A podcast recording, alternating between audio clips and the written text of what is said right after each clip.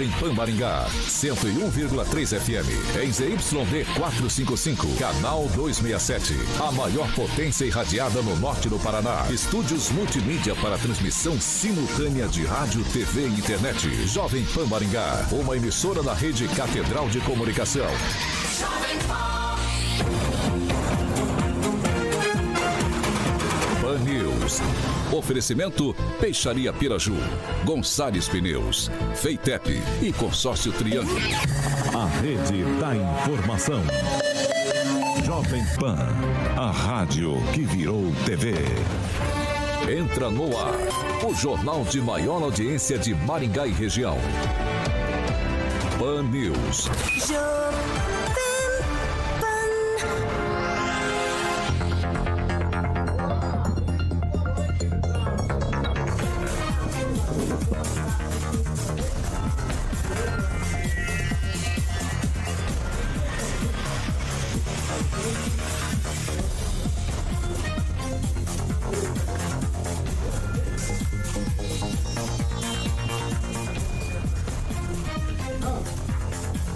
Sei o que está acontecendo, hein? Não sei.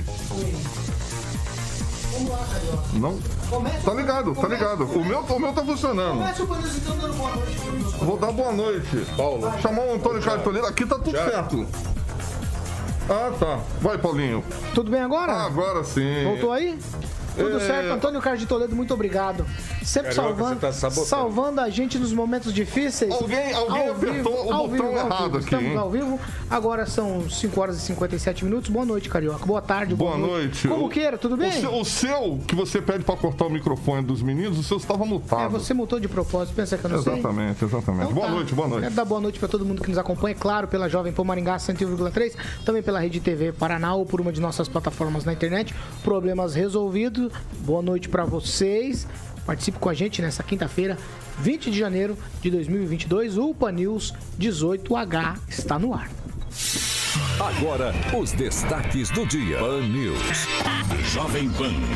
A Anvisa libera a Coronavac para crianças e adolescentes. E ainda, hoje temos entrevista aqui no Pan News 18H com o deputado federal Paulo Martins. Jovem Pan. 5 horas e 58 minutos. Repita. 5 e 58. Antes das 6, hein? Exatamente, ó. É, vamos começar com o boletim divulgado pela Secretaria de Saúde de Maringá. O boletim divulgado hoje informa mais 926 casos do novo coronavírus, nenhuma morte, graças a Deus, e casos ativos na cidade agora são 8.024 casos. Diante desse boletim, eu já começo dando boa noite então para Paulo Vidigal. Boa noite, Paulo Caetano. Boa noite a todos que nos ouvem e nos assistem. Boa noite a todos da bancada carioca. Francês, muito boa noite. Boa noite, pessoal da bancada. Boa noite, pessoal de casa, do carro, pessoal que nos ouve e vê. É isso. Professor Akito Iltaguchi, muito boa noite. Boa noite aos ouvintes. Obrigado por nos acompanhar. Emerson Celestino, muito boa noite. Boa noite, Paulo. Boa noite, bancada. Hoje, no vigésimo dia, Naaman Mendes cita a verdade como base para relacionamentos saudáveis. Abre aspas. Pessoas mal intencionadas escolhem agir pelo mal e no mal. Se alegam com o so... se alegram com o sofrimento dos outros. Ângelo Rigon, boa noite. Boa noite, só registrando hoje, a, infelizmente, a morte aos 91 anos de idade da cantora que perdeu o marido exatamente 39 anos atrás, né? Que é Elza Soares. É só um registro e boa noite para todo mundo. Eu vou falar com o professor Itamar agora. Professor Itamar, muito boa noite. Boa noite a todos, boa noite aos ouvintes e boa noite à bancada. Tom, tá chegando bom aí? Opa, alto e claro, professor. Estamos alto, ouvindo e entendendo tranquilamente. Agora, 5h59. Repita. 5 horas e 59 minutos. Diante do que eu falei do boletim Covid aqui de Maringá, e aí a gente está pensando muito nessas coisas de vacinas. E depois da Pfizer, a Agência Nacional de Vigilância Sanitária, Anvisa, decidiu hoje liberar também e autorizar a aplicação da vacina Coronavac para crianças e adolescentes entre 6 e 17 anos. São alguns pontos aqui de Coronavac. Por exemplo, ela não pode ser aplicada em pessoas e crianças e adolescentes imunossuprimidos, que são pessoas de baixo, que têm baixa imunidade. A aplicação está liberada para o público com comorbidades, certo? Então, quem tem comorbidade pode sim tomar essa vacina, segundo a Anvisa. A imunização será em duas doses aplicadas em um intervalo de 28 dias. A vacina é a mesma usada em adultos, sem adaptação na versão pediátrica. A Anvisa não determinou quando começa a vacinação, distribuição de doses, cronograma e alteração de planos dependem dos estados e do Ministério da Saúde. Em São Paulo, o governador disse que já começa a vacinar amanhã. Como nós temos a entrevista hoje, eu vou pedir para que vocês, mais uma vez, sejam cirúrgicos no comentário. Mais uma vacina liberada para crianças e adolescentes. Ângelo Rigon. É ótima a, a procura, a rapidez do governador João Dória em São Paulo foi eh, muito interessante, demonstra realmente o interesse dele em atender e vacinar o mais, eh, o maior número de gente possível. E a gente está vendo que, apesar de tudo que, que, o governo, o próprio Ministério da Saúde está fazendo contra, a, o Brasil, o brasileiro está colaborando. Isso é muito bom. Emerson Celestino. É, a vacina não é do João Dória, né? A vacina é do Butantan, com recursos do governo federal, né? Assim, eu, eu, eu, eu, queria entender a rapidez da Anvisa para liberar a vacina da Coronavac e não liberar testes rápidos.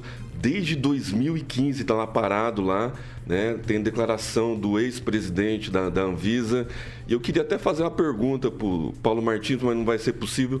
Como tirar o presidente da Anvisa? Ah, vamos lá, professor Akito Iltaguchi, sua vez, mais uma vacina para crianças e adolescentes. Dessa vez é a Coronavac. Foi aprovado por um corpo clínico, não é? Isso é muito bom.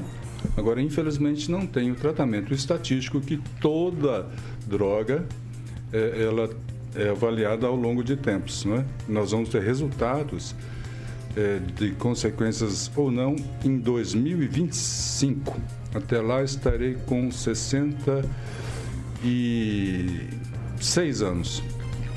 Tomara que eu chegue aos 70. Professor Itamar.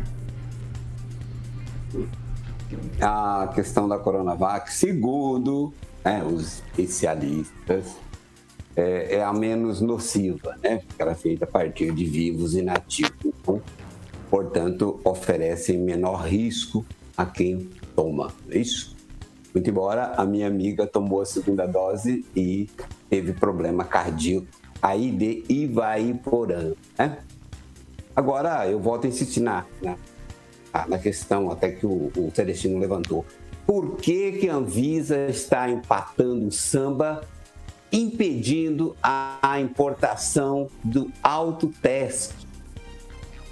Em outros países é vendido no supermercado. Aqui, esse lobby né, do, do de, de, tem seus interesses, obviamente, né, esse grupo de, de médicos especialistas que fazem parte da Anvisa fica impedindo isso. Né?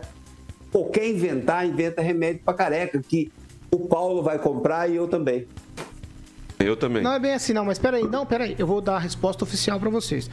O, o Ministério da Saúde fez o pedido formal para a liberação dos autotestes.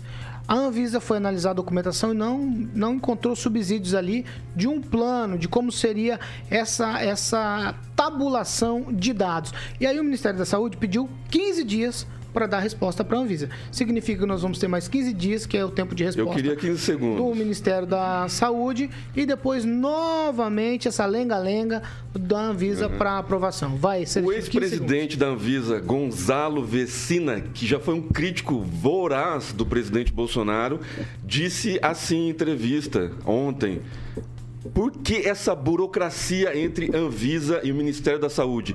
Por que o presidente da Anvisa está burocratizando a pandemia? Quem é o presidente da Anvisa? Gonzalo não, Vecina, ex, ex. Atual, atual presidente? Atual. Não, o ex-presidente da Anvisa, Gonzalo Vecina. É um, é um almirante, almirante, almirante da Marinha. Barra Torres. Barra, Barra Torres. Ex-amigo do Bolsonaro, como a maioria dos caras brigaram com ele. Só mas, falar, não, não, não, mas, eu, eu mas foi importante a declaração do Gonzalo, tá? Então, não, ouvinte bem, mais atento pode de, ouvir. Deixa eu falar, olha, o, o pau tá torando entre Sérgio Moro e o Bolsonaro. O Bolsonaro, o Sérgio Moro acusou o Bolsonaro agora há pouco de produzir fake news, contratar um sujeito na Austrália para produzir fake news contra o Sérgio Moro. Aí o Sérgio Moro uh, tuitou que o Bolsonaro já é covarde na Austrália. E daqui a uma hora o Eustáquio, lá de Curitiba, até a gente entrevistou ele, né, Paulo? Atrás, ele promete revelar no, no canal Jacaré de Tanga umas conversas do Sérgio Moro com, com o Dallagnol acertando favores para Odebrecht. Você imaginou que esse país vai ser em 2022? Né? Vai ser uma farofa. Isso, vamos lá, eu vou seguir para aqui. Parece algo armado deixa eu ouvir, deixa eu é ouvir. eleitoral. Francês, francês, nova vacina liberada. O almirante da comandante da Anvisa, ele é, inclusive é médico. Sim. Ele é da área. Mas ele está burocratizando demais e, e- e politicando demais nessas questões de relacionamento com o governo federal. Não sei na, na- vibe de quem que ele está, mas ele está complicando essas coisas. Por outro lado, quanto à nova vacina, ótimo. Quanto mais vacinas, melhor. Vamos lá, Paulo Vidigal. Bom, eu não posso afirmar, né, pelo conhecimento que tenho, que há uma procrastinação aí por parte da Anvisa. Muito pelo contrário, né? Penso que quem é, lembro muito da responsabilidade, lembrando que hoje a gente tem mais de 620 mil pessoas que perderam sua vida para esse vírus, né? É um número que é ainda muito doloroso para todos nós. Então, eu espero que seria muito interessante se o presidente começasse a agir de uma forma diferente do que da forma que tem agido até então, em especial com respeito à vacina de crianças e adolescentes, né? Porque a gente não vê campanhas de incentivo, muito pelo contrário, muitas vezes a gente vê o presidente negando a ciência, negando o uso de máscara, negando a vacina, negando tudo. Isso não é bom, né? Isso não faz bem para a população como um todo, não faz bem para a saúde pública e isso tira a vida de pessoas. 6 horas e 7 minutos. Repita. 6 e 7, professor Itamar. Bem, eu só para concluir, eu queria dizer o seguinte, que não deve caber à Anvisa aquilo que eu vá fazer no meu corpo com um simples teste. Então, isso não deveria estar nem no âmbito da Anvisa, mas, no entanto, muito, como se diz no serviço público, né, as pessoas criam dificuldades para vender facilidade. Dá a impressão que seja algo semelhante. Quanto à aprovação da vacina, ah, tudo bem, mais um aí. O- eu só quero que as pessoas tenham liberdade de escolher, inclusive de escolher a marca. né? Só isso. Mais alguém? Posso já? Posso ir? Então tá bom. 6 horas e 8 minutos. Repita. 6 e 8. A gente vai para um assunto agora que tomou conta da cidade hoje aqui. Maringá falou muito nesse assunto hoje, porque a Universidade Estadual de Maringá ela informou que analisando dados epidemiológicos que foram publicados aqui pela prefeitura de Maringá, entendeu que a cidade está com um risco muito alto de contágio. Aí, a reitoria decidiu que as aulas presenciais da universidade sejam alteradas para a modalidade de ensino remoto emergencial, sem previsão para retorno presencial.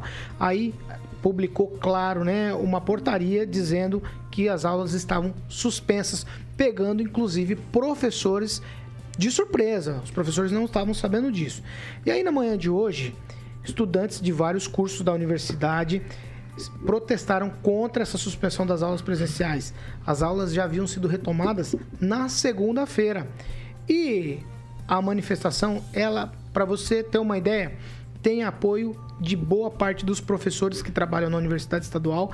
Eles também estão reclamando de todo um preparo e aí vem e pega todo mundo de surpresa, porque a, a decisão está tomada e até no fechamento dessa edição do Pan News não havia no site oficial da Universidade Estadual de Maringá nenhuma decisão se eles vão manter essa portaria com a suspensão das aulas.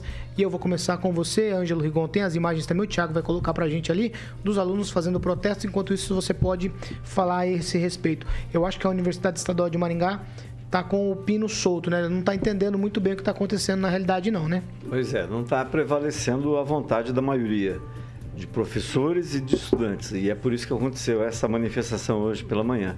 Ontem já havia uma reunião é, que tratou disso, da portaria. A portaria já estava pronta.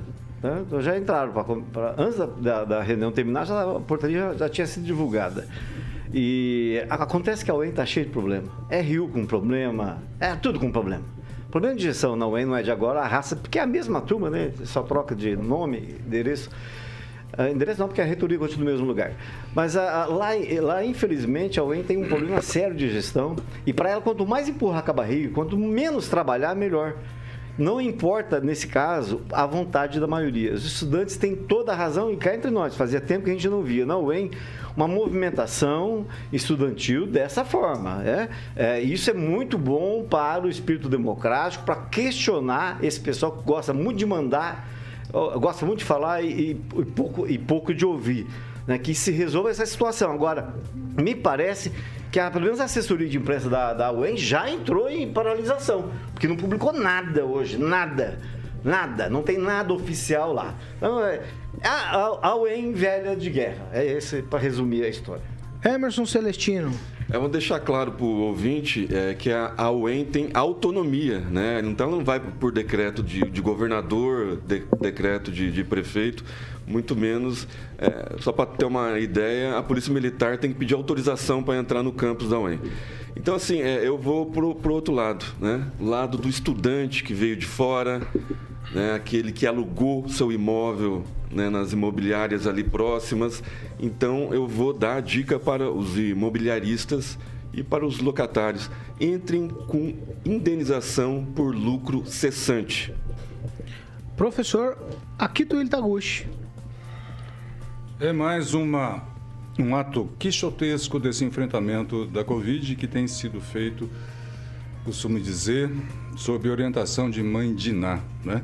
Nós tivemos aqui gravatas em comerciantes, nós já tivemos aqui é, multas em transeuntes ao redor do Parque do Engá e ao mesmo tempo que os servidores municipais trabalham sem a máscara, multando os transeuntes por não usar máscara.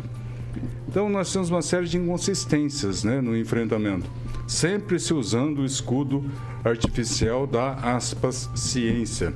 No que eu vejo de argumento, tanto por parte dos estudantes quanto por parte da reitoria, são são argumentos nada científicos. É claro que eu sei que há um reflexo na economia da cidade, como o companheiro aqui citou, em relação a imóveis, em relação ao pessoal que vem de fora, que tem que locar, mas isso não é ciência, isso é uma coisa pragmática, da logística de vir para Maringá estudar, né?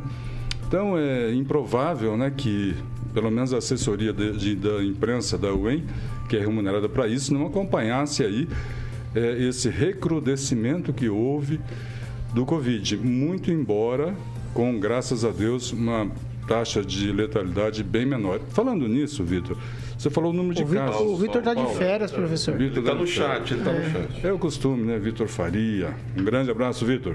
Falando nisso, falou em 8.024 ah, casos né, de Covid, mas e o percentual de leitos Covid tem aí também, não? percentual de leitos Covid tá ocupados? Está tá em 73 ainda. 73%. Ah, o UTI e o enfermaria 100%. Esse é um número. Se manteve assim. Subiu de ontem para hoje.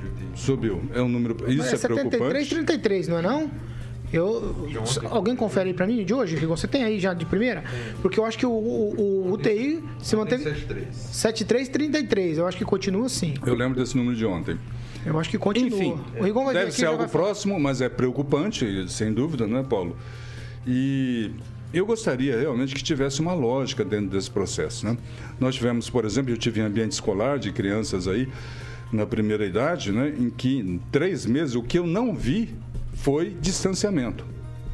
O que eu não vi nas crianças, muito pelo contrário, né, numa algazarra muito forte, sem casos de Covid. Então, é tratar cada caso eh, separadamente, cientificamente, incluindo a observação de dados, que a gente conduz melhor essa situação, inclusive com a população se sentindo mais eh, embasada para ajudar nesse enfrentamento. Deixa eu só colocar aqui na portaria, eles usaram como um dos critérios, um dos considerandos para determinar a suspensão, a ocupação de leitos UTI adulto, que ontem estava 78,3. Não, ontem era 73, 33 não, também. Não, não, não, UTI adulto, UTI adulto. Eles, e hoje está 70,8. Então há uma variação. Agora, o decreto da prefeitura, já que é, apontaram ele como justificativa, determina que não pode haver é, eventos é, com mais de mil. Numa sala de aula, você tem o quê? 10, 20, 30. É, o professor eu Jorge. Eu acho isso muito não, inconsistente, ó, eu vou... esse negócio de, de mil pessoas. 40, Você pode colocar mil pessoas em 20 alunos. alqueires, uma promoção numa fazenda. Exato. É, Mas peraí, vamos ouvir aqui. Eu vou, já volto. Tem metro quadrado nessa coisa. Francisco, eu já volto com você. Eu quero ouvir o professor Itamar é, sobre esse stick puxa da universidade, professor. Seu quadrado. É, falta de planejamento. Quer dizer, os alunos voltaram para Maringá, como o Celestino falou, fizeram locação de imóveis, se instalaram, se alojaram, tudo certo. Voltaram para as aulas na segunda-feira, todo mundo feliz, contente, rever os amigos, gente pensando em se formar as salas de aula não são tão lotadas assim na universidade, a gente sabe muito bem como funciona. E aí a UEM vem e acaba com toda essa situação, dizendo as aulas estão suspensas. Agora é, vai ser aula remota. Pois é, né? Eu poderia bem me poupar desse comentário, mas já que está comigo, vamos falar, né? É, eu, eu gostaria de chamar a atenção para um outro ponto, né? É, com toda essa experiência que já tivemos no ensino à distância da Universidade Estadual de Maringá, é, eu entendo assim que seria uma oportunidade de, de, dar sequência nesse ensino à distância. Porque, na verdade, não há mais necessidade, em especial na área de humanas, das estruturas, de ter curso presencial.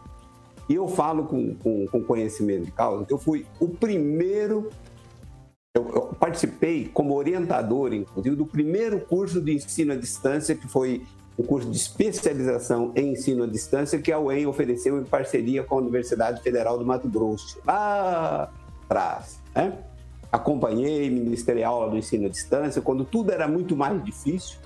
Agora, é, se torna até obsoleto a, a, presença em sala de aula, né? Mas, já que a, o Conselho de Ensino e Pesquisa havia decidido pela volta às aulas, eu não vejo motivo plausível para essa suspensão.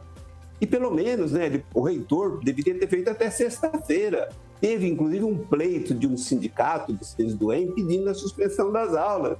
Aí o dito cujo, né, o magnífico, não fez a suspensão, que ele poderia fazer isso por ato executivo. Ato executivo é um decreto que o reitor é, é, assina e passa a valer imediatamente, dura a validade por 15 dias. É uma espécie de medida provisória com 15 dias, é um decreto é, por parte do executivo. Ele não fez isso e agora fez. É, o que é alegado é que mudou a bandeira na cidade. Então, isso já havia sido é, aventado. Na medida que mudasse a bandeira do verde para o laranja, as aulas seriam suspensas. E isso o que a reitoria fez através desse ato executivo aí, é, é, suspendendo as atividades. Vai lá, francês, é sua vez. A UEM continua dando exemplos ruins do contrário do que deveria ser. Praticamente um tempo de educação, de coerência, de organização. É, é insuportável que um acadêmico chegue para a aula e dê com a cara na porta.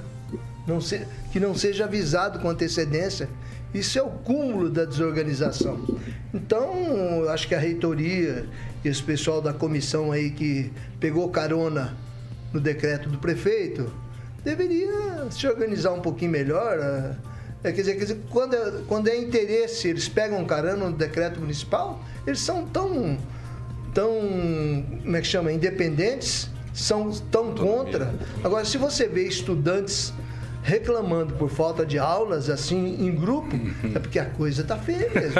E hoje de manhã vi, inclusive, um professor reclamando. Professores reclamando. Os professores Professor, da UEM. É, e daqui dessa Lembrando que só aceitaram as matrículas é. para quem já tinha até a segunda dose, né? No vamos, mínimo. Vamos lá. É, a, UEM, tem muito a prestar contas para a comunidade. Não funciona, então?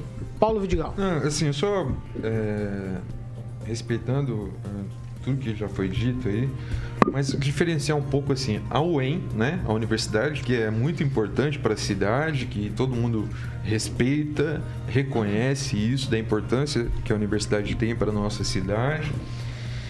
Diferenciar isso da responsabilidade de quem a administra, no caso, o senhor reitor, o senhor reitor né? Eu lembro que não há poucos dias atrás houve o anúncio de que as aulas iam começar. Ah, e, e se iniciar isso não tem três semanas. Elas começaram na segunda-feira, Paulo, as aulas. Pois é. Foi bem, bem há poucos dias atrás. É fato que a gente está vivendo um momento de pouca previsibilidade, é difícil prever as coisas, as coisas podem mudar, é difícil, mas honestamente, não dá para é, aceitar que não havia uma previsibilidade, um plano B para isso. A gente sabe que em faculdades, em outras uh, instituições, as aulas estão acontecendo de forma híbrida. Híbrida. De que forma? Quem tiver é, condições de ir presencialmente vai. Quem não tiver condições de ir presencialmente vai assistir online.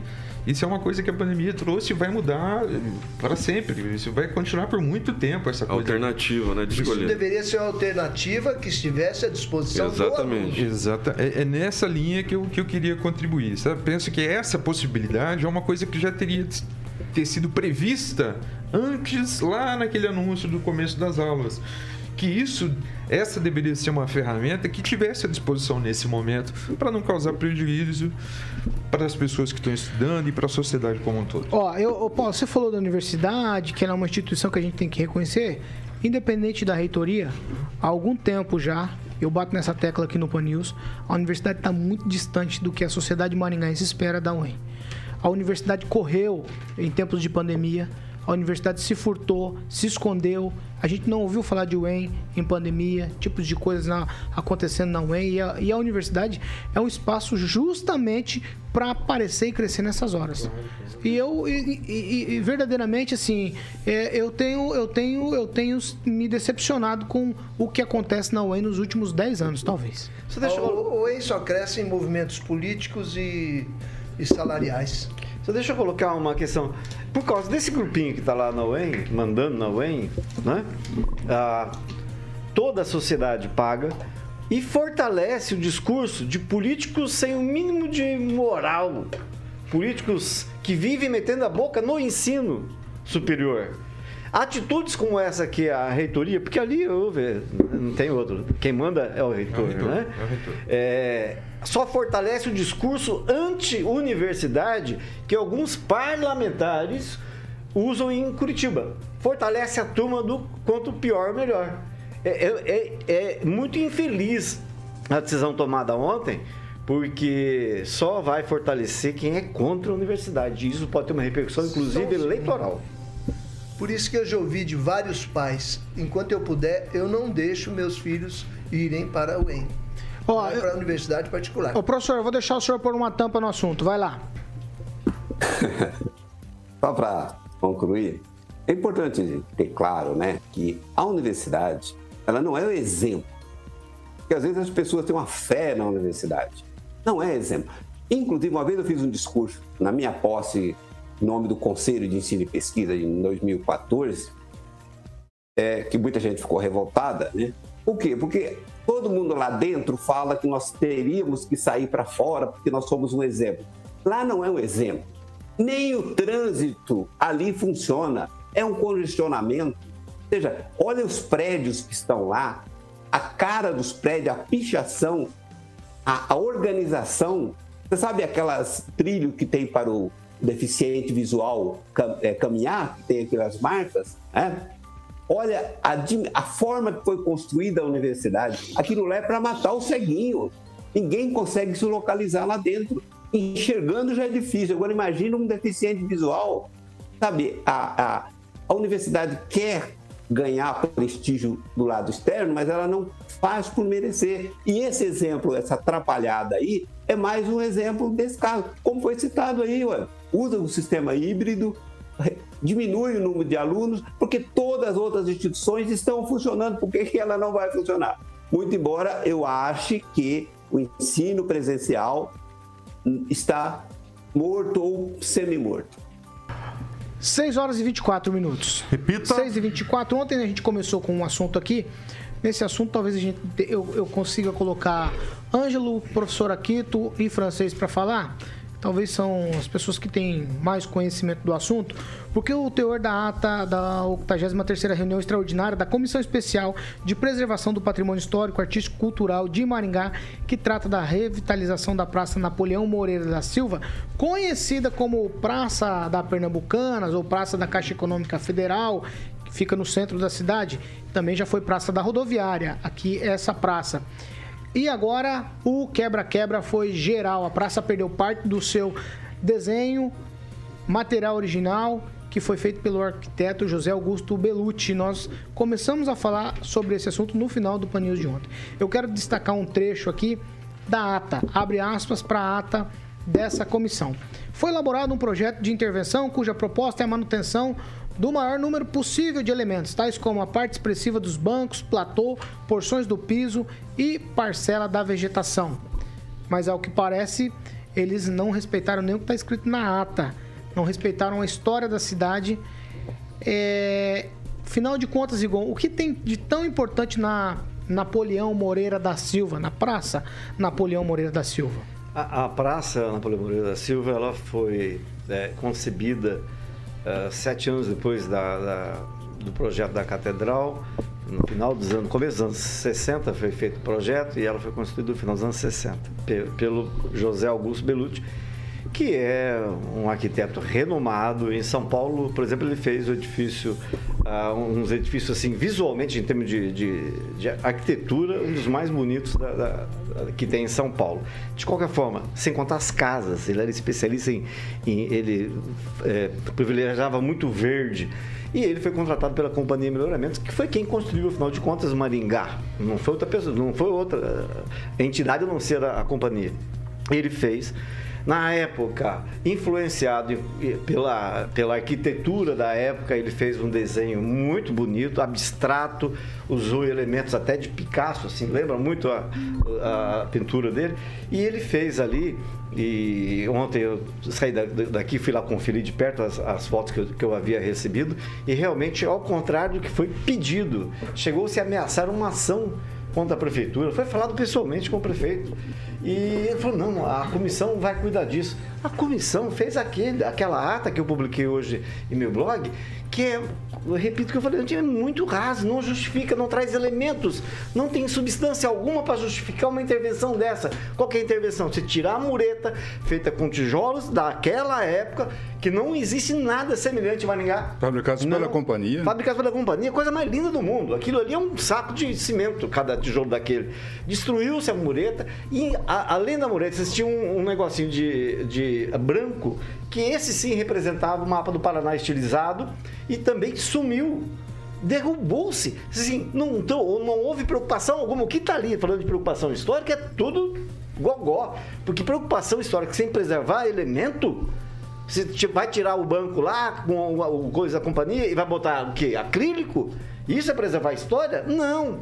Isso é quase um crime você mexer com, a, lá, com o trabalho da pessoa. Conclui. Professor Akito Itaguchi, eu, eu li a ata toda e eu vi a praça.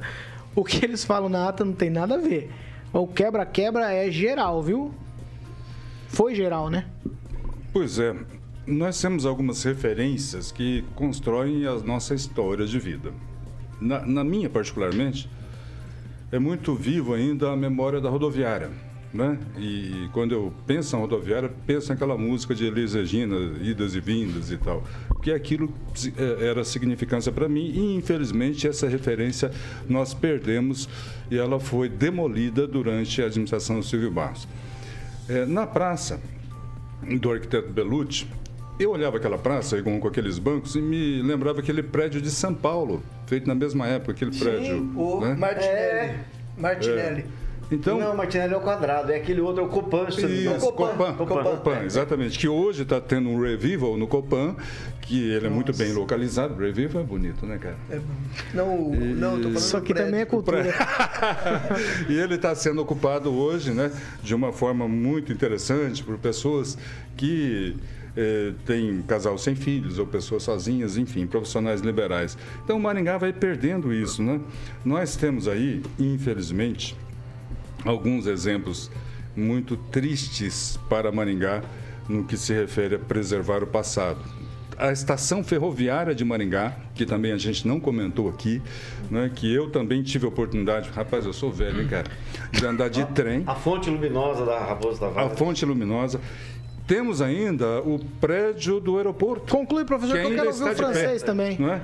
Então, nós temos que nos atentar para isso. Maringá é um exemplo de sucesso de ocupação realizada pela iniciativa privada. E isso tem que ser preservado para que as pessoas observem isso. Vai lá, francês, A rapidamente, Napoleão francês. Moreira da Silva é a única praça onde as crianças ainda podem brincar em Maringá e as famílias podem andar despreocupadas que ninguém vai ser atropelado.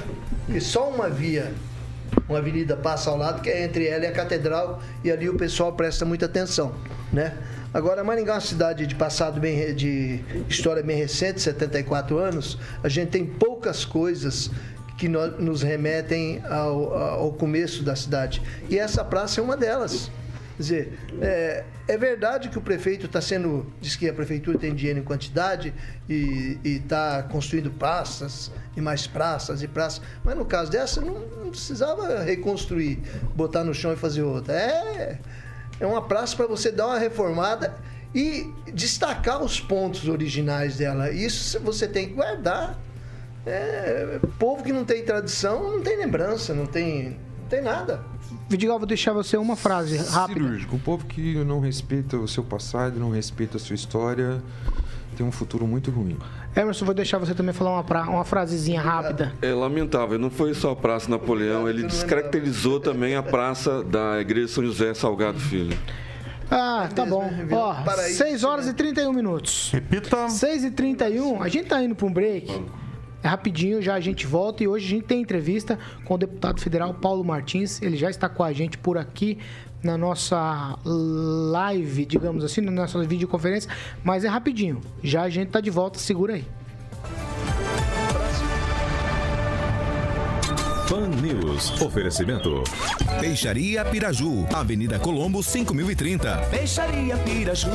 Fone 3029 4041. Gonçalves Pneus, Avenida Brasil 5681, próxima Praça do Peladão. Fone 3122 2200. Feitep, vestibular agendado, inscrições abertas. Consórcio Triângulo, 38 anos, realizando sonhos. Fone 3344 1515. A Pira... 6 horas e 32 minutos. Repita. 6 e 32. Agora a gente vai falar de participação aqui nos nossos chats, como diriam alguns em Maringá. Eu começo com você, Emerson Celestino. René Cardel fala das aulas, mas se esquecem da coerção em fazer todos se vacinarem. Horas, passaporte sanitário para quê? Só para vacinado passar Covid? É mandar um abraço para Ivone, a melhor assessora política que tem aqui em Maringá, lá na Câmara de Vereadores lá, e faz muito tempo que está lá, né? Nove mandatos, né, Igon? Do Bravinho? Isso, a Ivone lá do conjunto. É, Agora lá me fugiu a cabeça. Vardelina, que é. Vardelina, isso. Um Ó, abraço, Ivone. Ó, eu vou falar o- a participação da Simone Souza aqui. Exatamente, quando a gente estava falando aqui sobre a Universidade Estadual de Maringá. Ela diz: é o enfraquecimento da universidade pública e de qualidade. Francês, você tem participação? Manda. Tenho, Pedro manda lá, Henrique. então, manda lá, manda lá. Pedro Henrique Grava, de Campo Mourão, Sorvetão. Ele tem uma, uma sorveteria muito famosa lá. O Nelson Vi- Vignotti, o Cláudio Viola, o Valdir Pignata, que me mandou uma foto de um, uma boca de lobo da Avenida Morangueira. A boca de lobo está 10 centímetros mais alta que o asfalto. Ele falou, francês, é a única boca de lobo de, de Maringá que a água tem que subir. Do mundo. Tem que subir quase na, Precisa de gra- meio fio para poder depois descer na boca de lobo. Ai, não pode ter gravidade ali. É, fica na Avenida um- Morangueira, é, ao lado de uma empresa que se chama.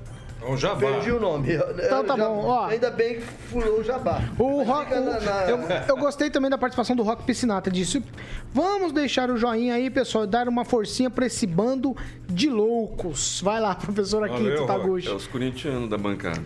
Só registrar aqui o acompanhamento de Mara Senhorinha, anos acompanha a gente, Maria Alice Zubioli, professora aposentada, Eduardo Ferreira, Moisés Liba e Adelson Matias dos Santos. Você tem Paulo Vidigal? Não, não, não. Tem, Não um tem. Você tem Rigon? Não, só um registro. Vai, faz o eh, registro. Do negócio do Sérgio Moro ontem, né? Que, que, que ele positivou em Maringá. Eh, uma pessoa me falou que ele foi muito ético ao que chegou no hotel para não, né?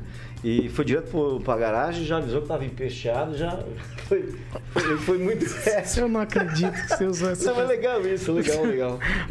Professor Itamar, você tem alguma coisa? Rapidamente, professor.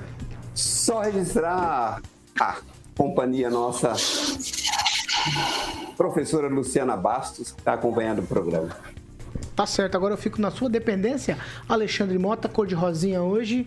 O que. Eu tenho 20 segundos ainda? 20 segundos. Ah, você tem. Alguém tem aí? Emerson Celestino Mandar um sempre abraço tem. para Fernanda Trautem, que sempre Vai está lá. com a gente, Marcela Siqueira, Simone Souza, Vitor Duarte Faria, melhoras, nosso amigo. Volta logo. Vitor. Volta logo, Vitor. O Paulo, Ca- Paulo Caetano tá cansado, dá um Vamos descanso pra voltar, ele. Vitão. Vamos voltar. Aí, Carioca, agora é com você, meu amigo. É isso aí. 6 horas e 35 minutos. Repita. 6 e 35 e hoje, como eu falei no início do programa, a gente tem entrevista com o deputado federal Paulo Martins, que é jornalista, também é comentarista político. Eu já quero de primeira dar boa noite para o deputado. Muito boa noite, deputado. Seja bem-vindo à Jovem Pan. Eu sempre falo isso, mesmo que por videoconferência, o senhor é o senhor é muito bem-vindo aqui com a gente nesse espaço do Pan News. Boa noite, Paulo. Boa noite, Maringá. Boa noite a todos que compõem a bancada. É um prazer estar com você. A bancada é grande, hein? Tem mais gente aí do que no Titãs, rapaz. Dá trabalho para você coordenar todo mundo aí. né? Uma boa noite a todos. Ô, deputado, a coisa aqui não é fácil não, viu? Tem dia que a gente passa um apuro terrível aqui no meio desse pessoal, mas a gente tem se dado bem, viu? A gente tem se dado bem. E são duas para variar. Uma às 7 da manhã, Panil 7H, e às 18, Panil 18H. Eu já vou começar direto com o senhor, fazendo a primeira pergunta, já que o nosso assunto aqui vai permear política e coisas do entorno da política. Esse negócio de eleição a cada dois anos, deputado, é, eu, assim, na minha concepção, acho que prejudica demais o andamento das casas legislativas. Por exemplo, no ano de eleições estaduais e federais, os deputados voltam as forças, claro, para suas próprias eleições. E aí, nas eleições municipais, os deputados acabam voltando forças para as bases eleitorais, para eleger seus prefeitos e acabam também apoiando vereadores e uma série de outras situações. E aí, é, dentro disso que a gente vai viver agora, esse momento a gente está começando agora, não trava demais os trabalhos. Como fazer para resolver uma situação dessa, eleição a cada dois anos, e a gente acaba ficando sempre nesse compasso de vai, não vai. Eu entendo que aí não há fórmula ideal, porque concentrar tudo numa eleição apenas, se por um lado você pode não travar tanto o calendário, como você bem citou, realmente acontece isso, por outro você também atrela demais né, as situações locais à eleição majoritária, seja ela no âmbito dos deputados federais ou até do presidente da República. Isso pode prejudicar ah, as demandas locais, aquelas situações onde é preciso um debate local muito focado e ele pode ser canibalizado por outro. Então, eu não, sinceramente, não, não me sinto confortável nem com a situação atual e nem com a unificação das outras eleições. Eu acho que seria mais ah, produtivo, né? Se a gente tivesse um compromisso ético mais forte, equilibrar as coisas e que nem tudo girasse em torno do jogo de poder, que infelizmente no Brasil está cada vez mais forte essa postura. Vamos lá, vou com você agora, francês. Está liberado para fazer sua pergunta. Ô deputado, é um prazer falar contigo. Eu que o acompanho desde a época que tinha aquela banca memorável com o Book, com a Ruth Bolognese, que é aqui da nossa região. Só para saber, é, continuas a explorar o escândalo da, da Petrobras, desde aquela época em que a Dilma tirou o deputado, na, na época apenas jornalista da televisão? Eu continuo a explorar? É, Bom, Expressão. é, que sal- Continua Sim, claro. a criticar. E saudade daquela bancada, né? Eu, eu tenho muito saudade daquele tempo, assim, lembro com muito carinho daquele período. O Jornal da Massa é, foi pioneiro em travar um, trazer um espaço para um debate é, aberto.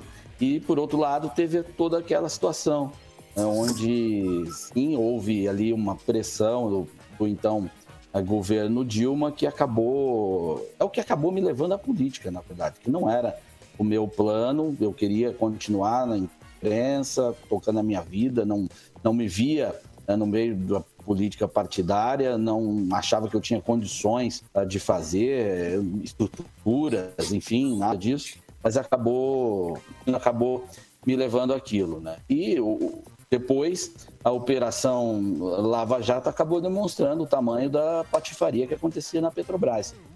Lava Jato depois teve outros problemas, mas é inequívoco que havia ali um, um escândalo enorme, a Petrobras sendo usada politicamente, sendo ponta de negócios de muita gente. Vai lá, Ângelo Rigon. É, deputado, boa noite. Eu gostaria de saber, que o senhor, gostaria que o senhor explicasse para a gente eu sei que o senhor é contra o fundão eleitoral, no fundo partidário. É, o senhor defende, me parece, a extinção deles. E agora a AGU manifestou uma concordância, ela é contra a ação do Partido Novo, que questiona o fundão. O que, que o senhor acha, que, qual que é a análise que o senhor faz, análise que o senhor faz em relação a essa coisa toda, quando o país vive um momento tão difícil, né? Rigon, eu acho que a discussão sobre o fundão ela é mais do que moral, né? ela é até estrutural, especialmente porque o financiamento público ele não é uma invenção brasileira necessariamente, ele existe em outros lugares, é um dos modelos. Tá? Há países que optaram por isso, há outros que não. Eu entendo que ele joga contra o nosso aperfeiçoamento, tanto do nosso sistema eleitoral, político e também como sociedade. Tem que ter outras prioridades. Nós somos um país em que falta tudo. Além do mais, a garantia de financiamento, aí tem uma diferença, tá? Financiamento partidário e financiamento eleitoral. Nós temos os dois públicos.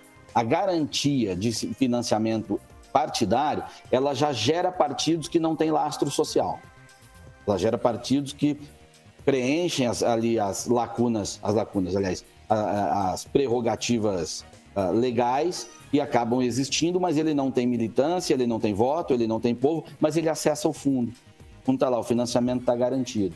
Então você tem aí uma situação de sustentabilidade artificial de partidos. Resultado, mais de três, quatro dezenas de partidos, que nós temos.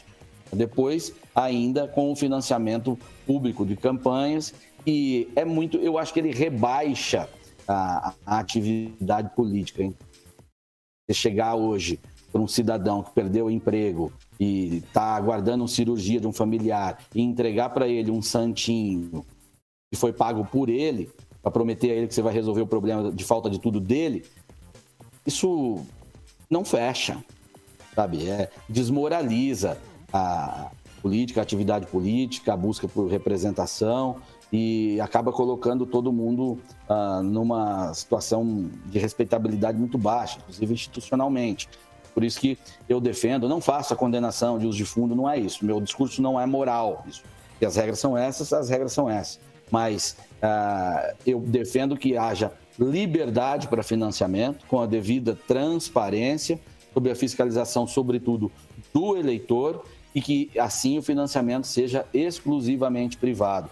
Quem quiser fazer doações, faça doações. Então, eu entendo que assim o aperfeiçoamento de partido da representação ela vem naturalmente, porque um partido hoje, quando um dos seus quadros é envolvido em coisa errada, o partido protege um desses quadros, a pessoa. Se ele precisar de doação das pessoas, ele vai ser o primeiro a fiscalizar a atividade dos seus quadros e vai ser implacável, porque ele precisa da confiança da sociedade para ter condições fazer o seu trabalho. Então, eu entendo que é muito mais eficiente, mas você precisa dar segurança jurídica para as pessoas poderem fazer as doações também. No Brasil, isso foi destruído. Foi por uma caneta do Supremo Tribunal Federal, uma canetada deles. Eles que inventaram que o financiamento privado por pessoa jurídica é inconstitucional. E depois houve a limitação do financiamento por pessoa física, o que é uma bobagem, é tudo dinheiro da sociedade, tudo é vontade das pessoas. E fizeram assim, limitaram e aí restou o público. Aí agora o pessoal reclama sobre o tamanho do fundão.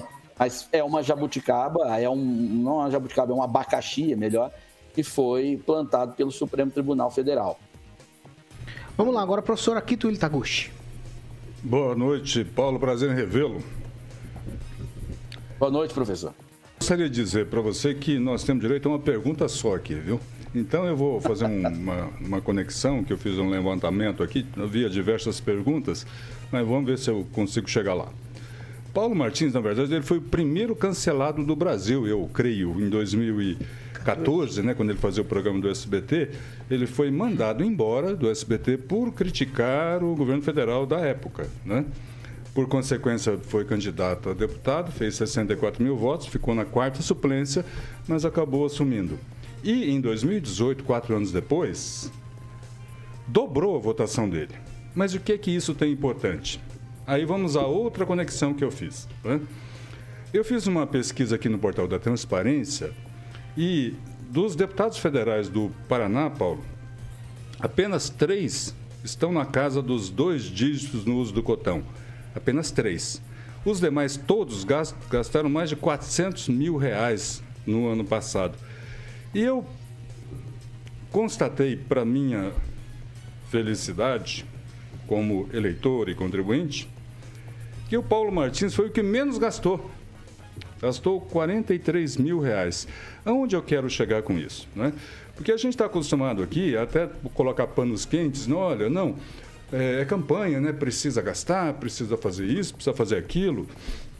E aí política é assim mesmo, e você conseguir uma mágica, eu imagino, porque isso aqui não é resultado de 2021, eu não trouxe os dados dos outros anos, mas sempre é, o dos que menos gasta. É ridículo o seu gasto, inclusive do cotão, viu, Paulo? Tem que gastar um pouco mais disso aí.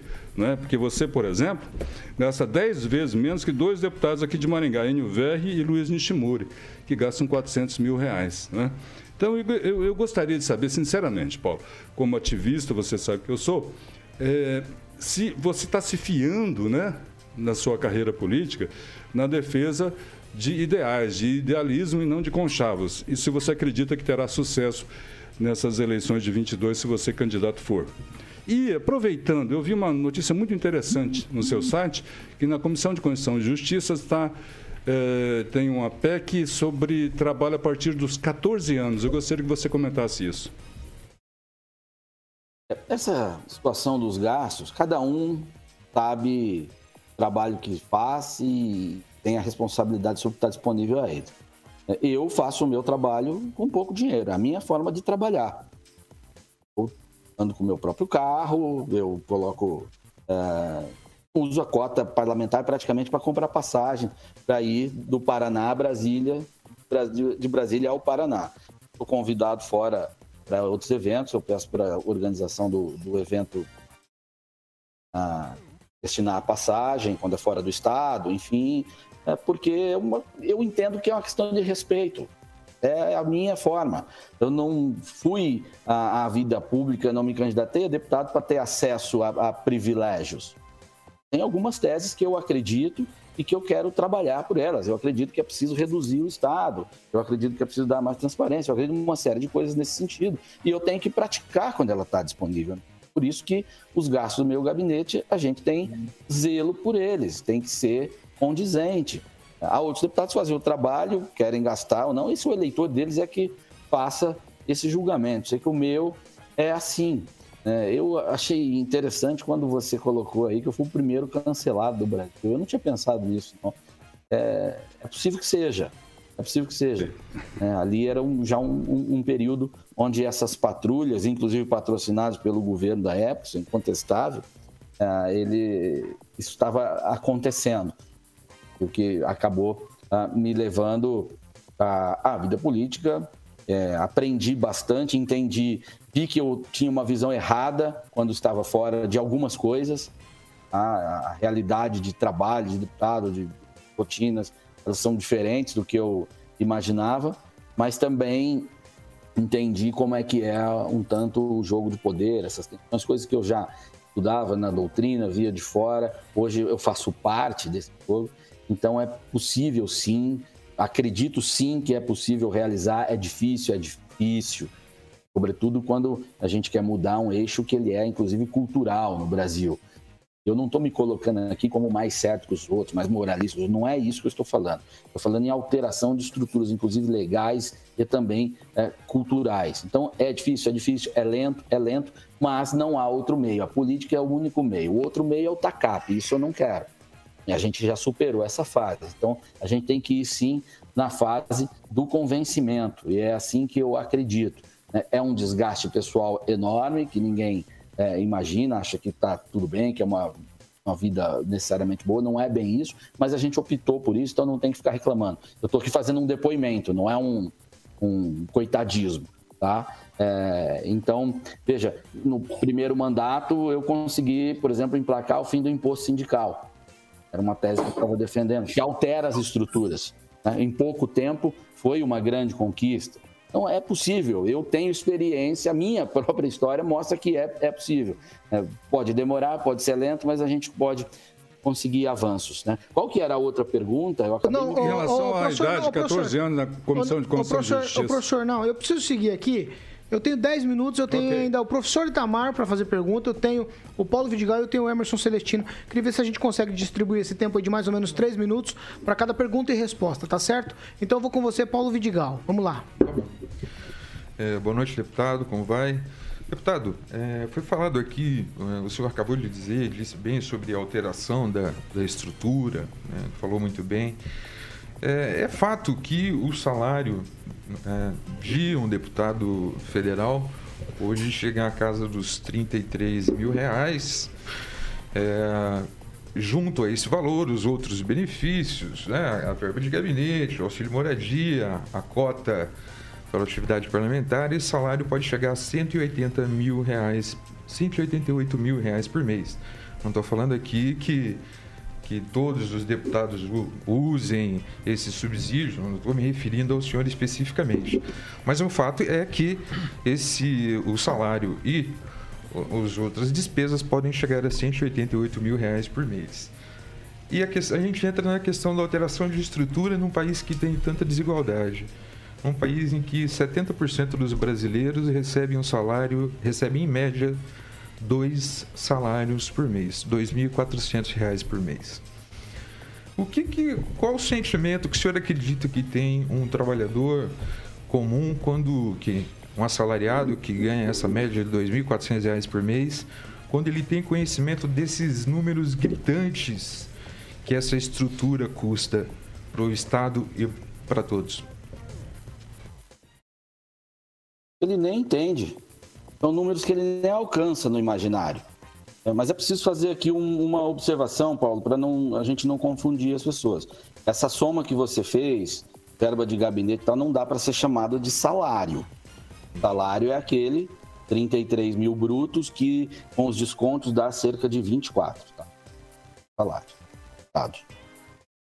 O resto, se o cara quiser fazer daquilo salário, ele está roubando o gabinete tá emitindo nota, tá superfaturando coisa, ele tá, aí ele tá praticando um crime. Outra história, que ele é um dinheiro para ele fazer um trabalho, que é bastante. O custo global do legislativo é muito caro, né? Nosso legislativo somado dá cerca de 9 bilhões. Ele é muito pesado. É muito alto, não precisava ser assim. Pode ser mais barato. Defendo que ele seja mais barato. Eu espero que um dia ele seja mais barato. Porque um, um, a, a legislação ou a fiscalização, o debate que é feito no Poder Legislativo, ele tem que à sociedade.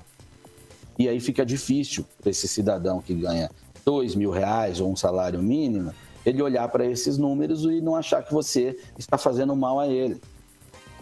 Fica numa situação complicada.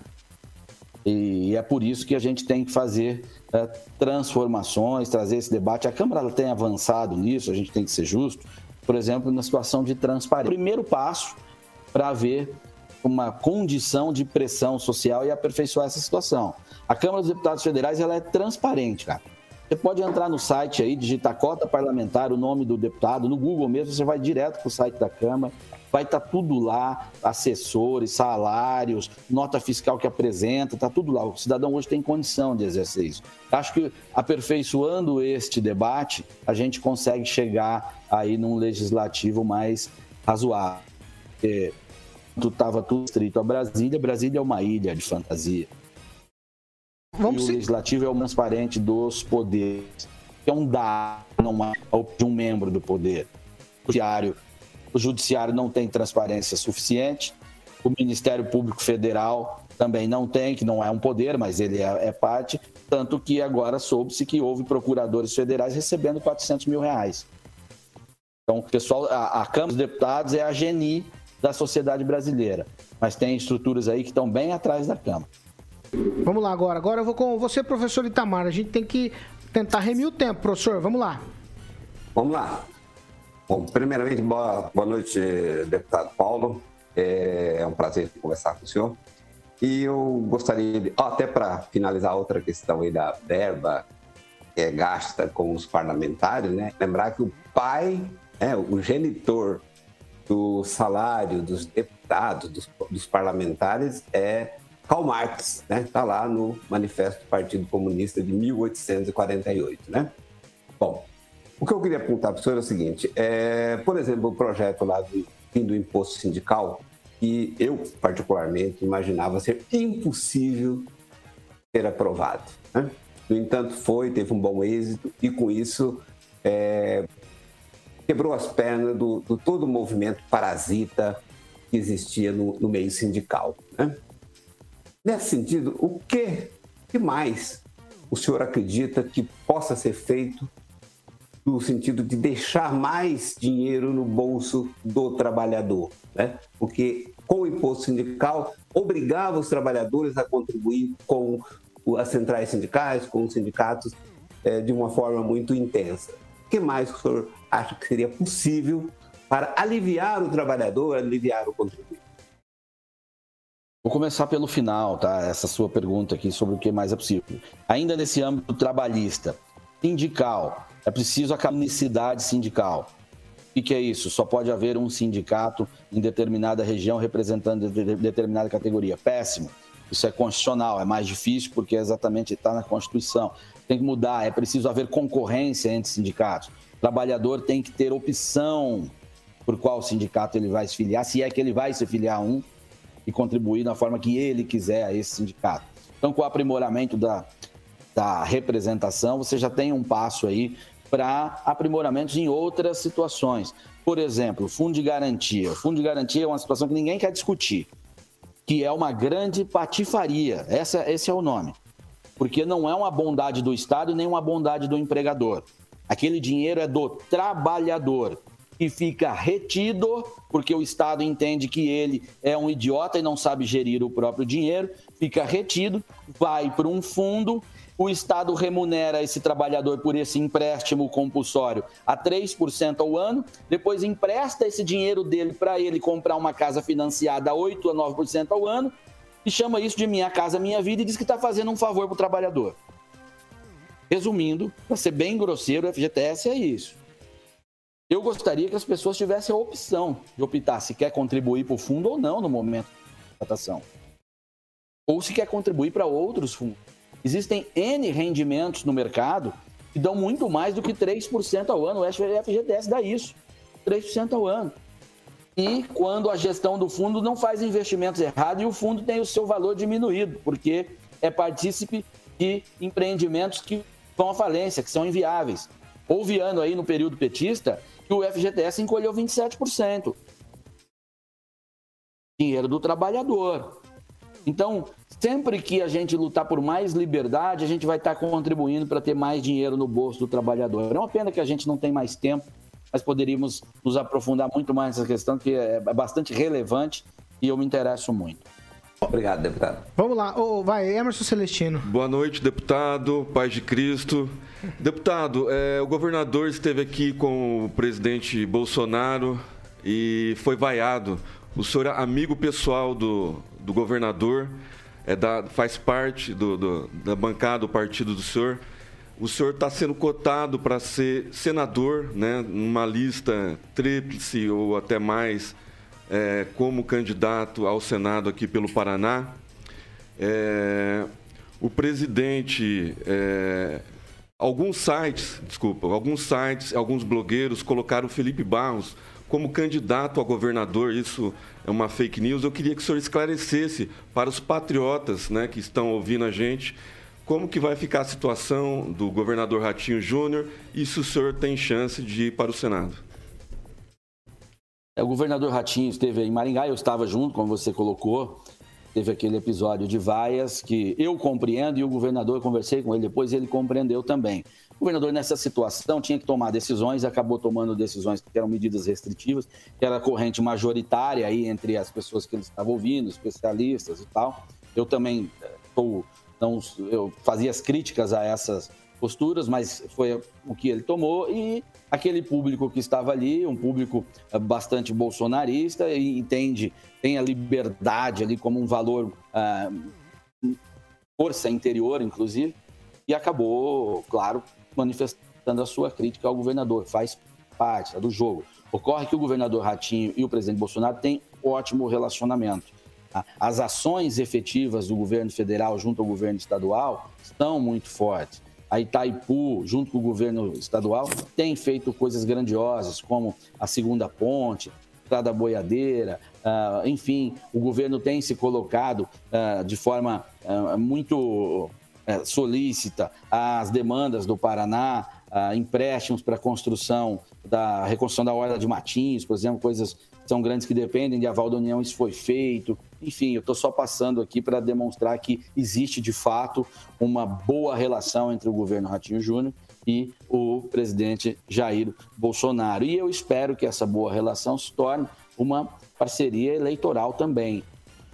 Cenário nacional ainda um tanto turvo, tem aí uma outra candidatura que tem algum peso no Paraná, que é o Sérgio Moro, é, então, é claro que o cenário ele vai se materializar, se consolidar um pouquinho mais adiante, mas essa química entre o presidente Bolsonaro e o governador Ratinho Júnior já é existente e já embasada nessas situações que eu já citei. E o meu nome está à disposição, sim, do governador para disputar essa vaga ao Senado. Hoje, para exercer um mandato parte do outro, não quero ficar enraizado lá eternamente na Câmara. Entendo que as mudanças estruturantes que eu defendo no Senado eu teria mais força para fazer, porque é uma casa onde o poder ele é menos diluído. Então tenho sim essa vontade de concorrer, mas hoje faço parte do grupo do governador Ratinho Júnior e quero construir com ele essa candidatura e também com o presidente Bolsonaro. Eu não sou irresponsável, aventureiro de tentar colocar uma candidatura majoritária como eu candidato de mim mesmo. Não, isso tem que ser uma construção. E o meu nome, sim, está à disposição do governador para isso. E eu gostaria muito que essa realidade fosse possível, que seja possível, que a gente possa disputar a eleição em condições de vencer. 7 horas e 2 minutos. Repita. 7 e 2. A gente está conversando aqui com o deputado federal Paulo Martins. Deputado, muito obrigado pela presença do senhor ainda aqui por videoconferência aqui, solicito em todas as nossas perguntas, atendendo todos os nossos colistas. Quero agradecer a presença e a presteza do senhor em nos atender aqui na Jovem Pan. Eu que agradeço a vocês, um prazer, uma pena que foi curto. Eu quero estar aí em, em breve em Maringá e já me ofereço para a gente conversar pessoalmente. Pessoalmente é muito melhor olho no olho, tem o, o repente, rápido da química. Né? Isso aqui resolve, mas nada substitui aí o olho no olho, seja para o enfrentamento, seja para um abraço cordial, para qualquer coisa. Tá? Então eu fico à disposição de vocês e parabenizo vocês pelo espaço, pelo espaço de debate. É assim mesmo que a gente vai provocando a sociedade. Estão cumprindo um excelente papel. Tá certo, esse aí, o deputado federal Paulo Martins, para vocês hoje eu dou tchau por atacado. Tchau para todo mundo. Francês, Paulo Vidigal, professor Itamar, professor Aquito, Emerson Celestino e Ângelo Rigon. Tchau para vocês. O que vem por aí, fala também, para rapidamente, Carioca. Rapidamente, Lulu Santos, Queen e Earth Qual, qual é do Lulu Santos? Lulu Santos? É, um, um certo alguém. Canta um pedacinho. Eu não sei. Você, essa eu não sei, eu não sei. É, é, Aí, ó. Você é um clone do Lulu Santos. Obrigado. Você parece o Lulu Santos. Você parece o Lulu Santos. Não, não, não, vocês vão começar com patifaria e aí a minha programadora, a minha programadora vai pegar no meu pé. Isso, isso. Minha programadora vai pegar no meu pé. Tchau pra vocês. 7 horas e 3 minutos. A gente tá encerrando essa edição do Panils. Amanhã, às 7 da manhã, tem mais. Você pode nos acompanhar tanto às 7 da manhã como às 18. É o Panils 7H e Panils 18 18H aqui na Jovem Pan Maringá, que é a rádio que virou TV e tem cobertura e alcance para 4 milhões de ouvintes.